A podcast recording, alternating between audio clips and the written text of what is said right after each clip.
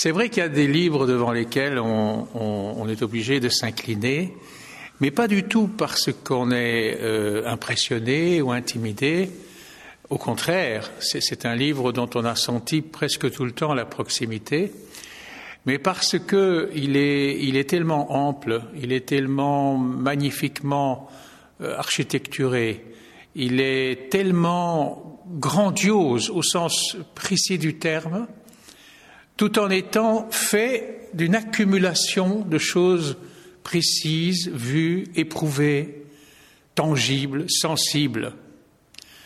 Euh, Grossman, lui-même d'ailleurs, qu'on a eu l'occasion de voir à Bruxelles récemment, est quelqu'un qui ne théorise pas euh, volontiers sur ce qu'il écrit, qui s'en dit d'ailleurs incapable, euh, mais au sens où, un grand peintre ne peut pas euh, s'improviser historien d'art. Euh, il, élabore une œuvre qui correspond chez lui à une véritable vocation d'écrivain, mais en même temps aux provocations permanentes que suscite la réalité dans laquelle il est immergé, et qui est celle donc euh, d'Israël aujourd'hui. Vocation d'écrivain évidente. Euh, dans, sa biographie, on découvre qu'il avait à peine 7 ou 8 ans qu'il euh, annonçait à ses parents qu'il voulait participer à un concours radiophonique d'érudition autour du, grand écrivain yiddish Leah Reichem. Ses parents ont essayé de l'en dissuader. À l'issue de ses parents, il a quand même envoyé sa candidature, il a été sélectionné et confronté à des spécialistes, à des professeurs d'université, euh, à des historiens patentés, il a atteint la finale du concours. Au point que le directeur de la radio s'est trouvé très embarrassé pour une raison que Grossman lui-même attribue au puritanisme qui caractérisait la société israélienne dans, dans, ces années euh, 50, euh, c'est qu'il ne concevait pas qu'un garçon de 8 ou 9 ans remporte le prix en argent que rapportait la victoire, et qui était l'équivalent de quelque chose comme 2000 euros aujourd'hui. Alors, David Grossman a été, comme petit garçon, piégé par la direction de la radio. Ils lui ont téléphoné et lui ont dit, voilà, nous avons trois questions à te poser. Si tu rates une question, tu ne participeras pas à la finale. Alors probablement qu'on a élaboré une question dont on se doutait qu'il n'en aurait pas la réponse, et il n'a pas pu participer à la, finale. Mais, on dit les gens de la radio et la télévision, c'était surtout la radio, ils ont dit, écoute, ne t'en fais pas, on a besoin de toi. Parce que jusqu'à présent, dans les jeux radiophoniques, toutes les voix d'enfants sont assurées par des comédiennes. Alors tu seras le premier comédien enfant de la radio. Et les jeux radiophoniques auxquels il a participé étaient des adaptations de grands romans classiques. Ça veut dire qu'il est entré dans Dickens, par exemple, comme personnage. il est évident qu'on a là quelqu'un qui est imprégné de la littérature, qui en a non seulement les prédispositions, mais en même temps une expérience très précoce. Il va donc travailler comme, comme euh, enfant, jeune homme, et puis euh, il fait son service militaire, qui est un, service qui durera euh, quatre ans à l'époque, et il fait son service militaire dans le renseignement, c'est-à-dire évidemment dans une sorte de CIA israélienne, ce qui lui correspond tout à fait parce que je pense qu'effectivement, il a prouvé très jeune qu'il avait une certaine capacité d'interprétation et, d'investigation et d'élucidation euh, remarquable. Et puis, il devient journaliste à la, radio, à la télévision, et même présentateur du, journal télévisé, jusqu'au moment où il fait une interview d'Ishak Rabin, qui ne plaît pas au Premier ministre et qui s'arrangera pour l'éloigner des antennes. Tout cela combiné rassemble les conditions idéales pour faire naître un écrivain.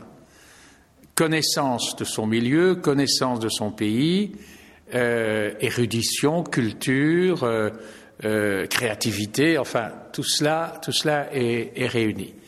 Et son œuvre alors commence à, se, construire et elle est, elle est de deux natures, c'est-à-dire qu'il y a effectivement des livres imprégnés de journalisme, basés sur des enquêtes, notamment ce livre d'entretien avec les Palestiniens vivant en Israël euh, même, et alors des livres de, de fiction.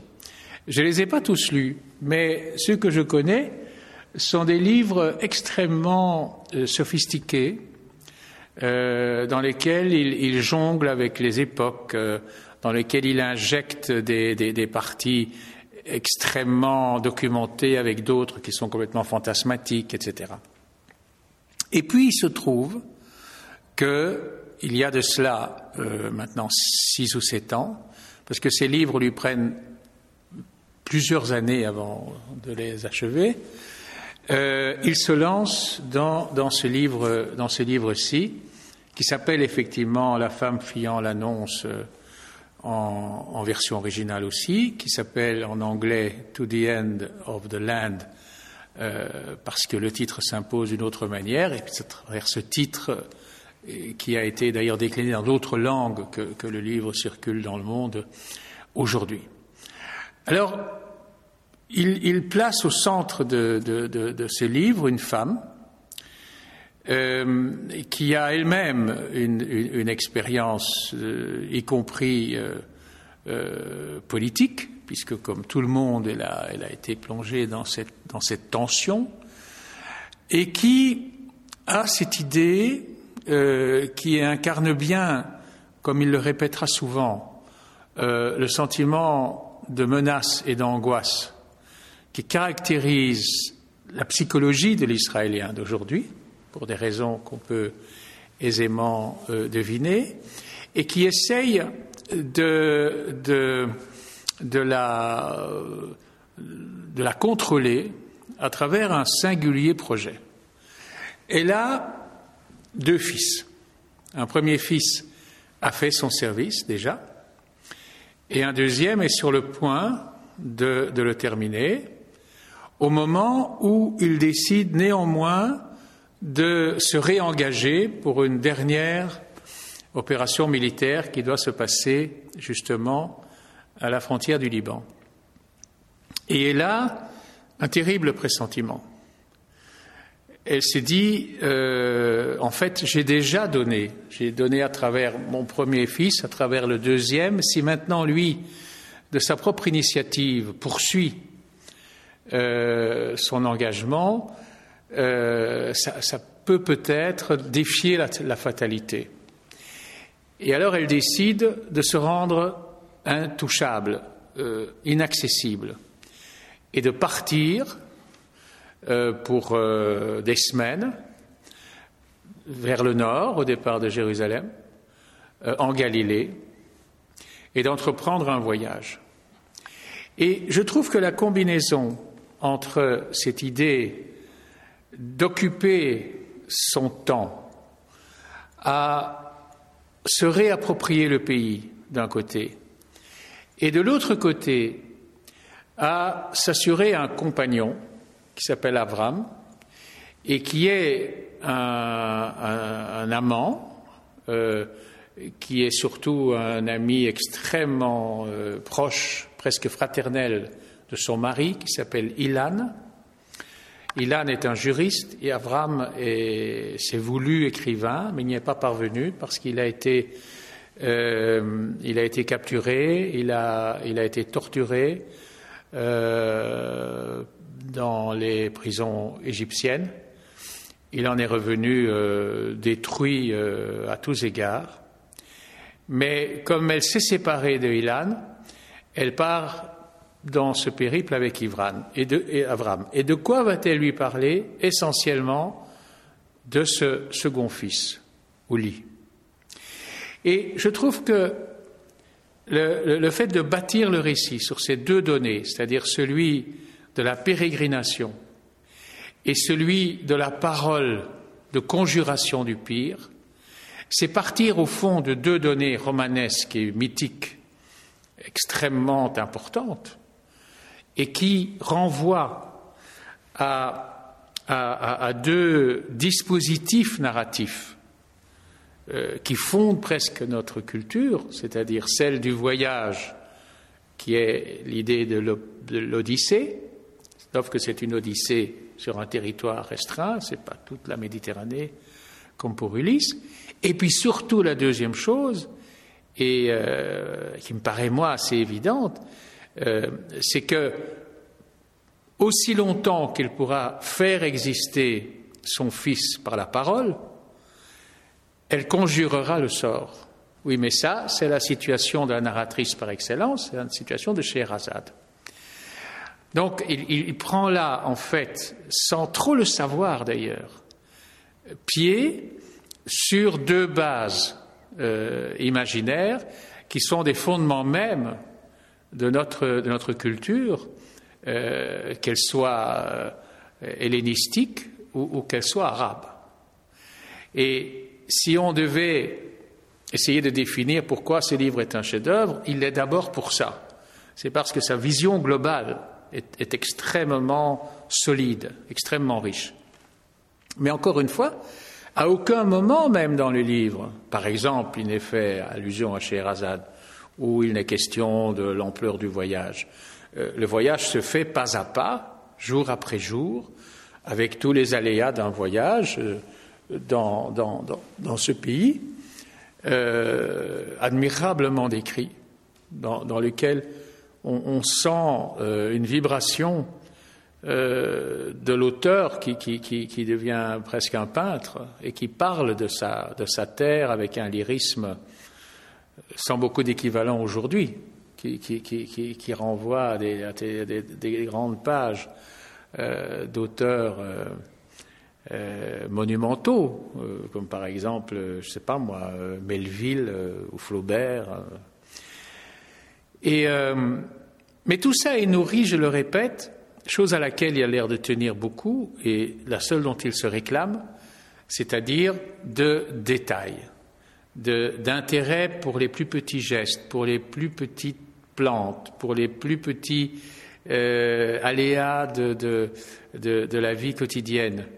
Euh, aussi une, extraordinaire peinture de, ce qu'est, euh, appelons-le comme ça, une famille, c'est-à-dire une famille euh, d'abord qui est marquée par, par le fait qu'elle n'a pas beaucoup d'ancêtres, parce que beaucoup de ses ancêtres ont été décimés, à, à l'image de ce qui s'est passé dans sa propre, dans sa propre parentèle. Et du coup, ça entraîne un, rapprochement et une espèce de fusion euh, entre euh, les parents, les enfants, euh, les proches, les amis. Et ce qui rend ce, roman familial extrêmement particulier et, original, c'est que c'est un roman familial, mais, mais sans les ingrédients qu'on trouve dans beaucoup de romans familiaux, comme par exemple la rivalité ou la jalousie ou des sentiments de ce genre. Ici, il y a une ouverture, il y a une générosité, il y a un, mouvement vers, vers l'autre euh, euh, qui, en même temps, euh, ne, tombe jamais dans, dans le côté un peu trop doucereux ou bénisseur, parce que tout ça est âpre. La mort est tout le temps présente. La mort est là parce qu'elle peut survenir à, à tout instant. Mais c'est peut-être cette omniprésence et cette menace euh, constante qui, rend les sentiments euh, encore plus, plus vivaces. Et euh, dans tout ce qu'elle raconte, par exemple, sur, sur l'enfance, l'adolescence de, son fils, les, vingt années de vie de son fils, c'est un récit de, maternité exceptionnel. Et je crois que dans la littérature d'aujourd'hui, on ne parle pas plus beaucoup de ça. Ce qui est d'ailleurs un des signes que euh, la littérature s'est décrochée du réel, ce qui n'était pas du tout le cas euh, du temps de, Balzac ou, de Dickens, dont, on fête l'anniversaire cette année. Donc c'est de la littérature de cette puissance de feu euh, là. Ce qui s'est passé au surplus, c'est que au moment où il a commencé d'écrire ce livre, euh, comme il en a aussi témoigné euh, à Bruxelles, Grossman avait donc un, un, fils à peu près de l'âge du personnage de Houry, qui était encore au combat et d'ailleurs terminait plus ou moins son service. Et ce fils, quand il était en permission, sachant le projet dans lequel était engagé son père, euh, en parlait fréquemment avec lui. D'ailleurs, son père aussi lui tirait de l'information. Il était tankiste. Enfin, il y a une description de, scènes de bataille euh, qui font penser à Tolstoï. Euh, c'est la guerre d'aujourd'hui, c'est la guerre moderne, c'est la guerre technologique. Euh, où c'est pas parce qu'on est bardé d'instruments ultra sophistiqués qu'on est à l'abri évidemment du pire. Mais tout ça est, rendu avec un grand luxe de détails. Et il se trouve qu'il était approximativement aux deux tiers du livre quand son fils, son propre fils, meurt. Et alors, il, en parle avec beaucoup de simplicité, c'est-à-dire qu'il dit, euh, bon, il y a eu la période de deuil, qui dure euh, traditionnellement euh, huit jours dans la culture juive, et puis, il, est retourné à, son écritoire. Et il a achevé le livre, qui n'est d'aucune façon une réplique de ce qu'il a vécu. Il y a simplement ce, moment extrêmement important, bien sûr, euh, qui, fait que les deux, les deux ensembles se, touchent, euh, sont tangents l'un par rapport à l'autre. Mais, mais c'est tout. Il y a un travail d'imagination euh, énorme. Mais il est certain, et ça il, le reconnaît, que au moment où s'est produit ce deuil, de deux choses l'une, ou il abandonnait le livre, ou même il abandonnait la littérature, ou bien, comme il l'a dit et, admis, il, renaissait grâce au livre et grâce à la littérature. Et le livre n'a pas du tout l'issue à laquelle on s'attend, sachant pourtant euh, l'arrière-plan sur lequel sa fin a été écrite. Euh, si on est amené à en parler, parce qu'on pourrait très bien ne pas en tenir compte, et je crois qu'il vaut mieux en général ne pas le faire, c'est que lui-même a estimé nécessaire euh, d'achever le livre qui compte en édition française 660 pages par une brève note dans laquelle il dit qu'il a écrit ce livre en, en 2003, mais que le 12 août 2006, aux dernières heures de la deuxième guerre du Liban, Ouri est tombé au sud-Liban.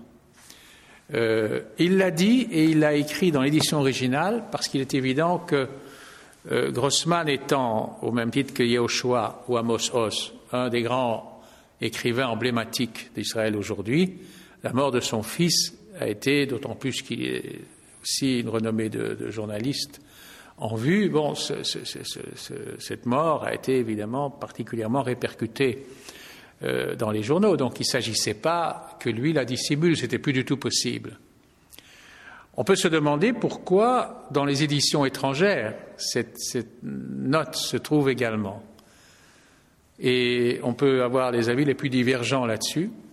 Moi, j'ai fini par, me dire que, euh, au bout d'une œuvre, d'une réalisation artistique aussi accomplie, euh, en quelques lignes signaler une espèce de, par, une espèce de, de, euh, tension électrique comme ça, d'arc électrique, le rapport entre la fiction et, la réalité, c'est vraiment très fort.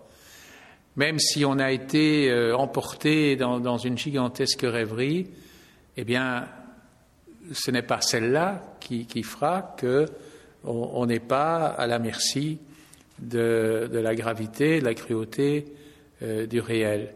Donc c'est une espèce de collision entre, entre le grand art et le destin.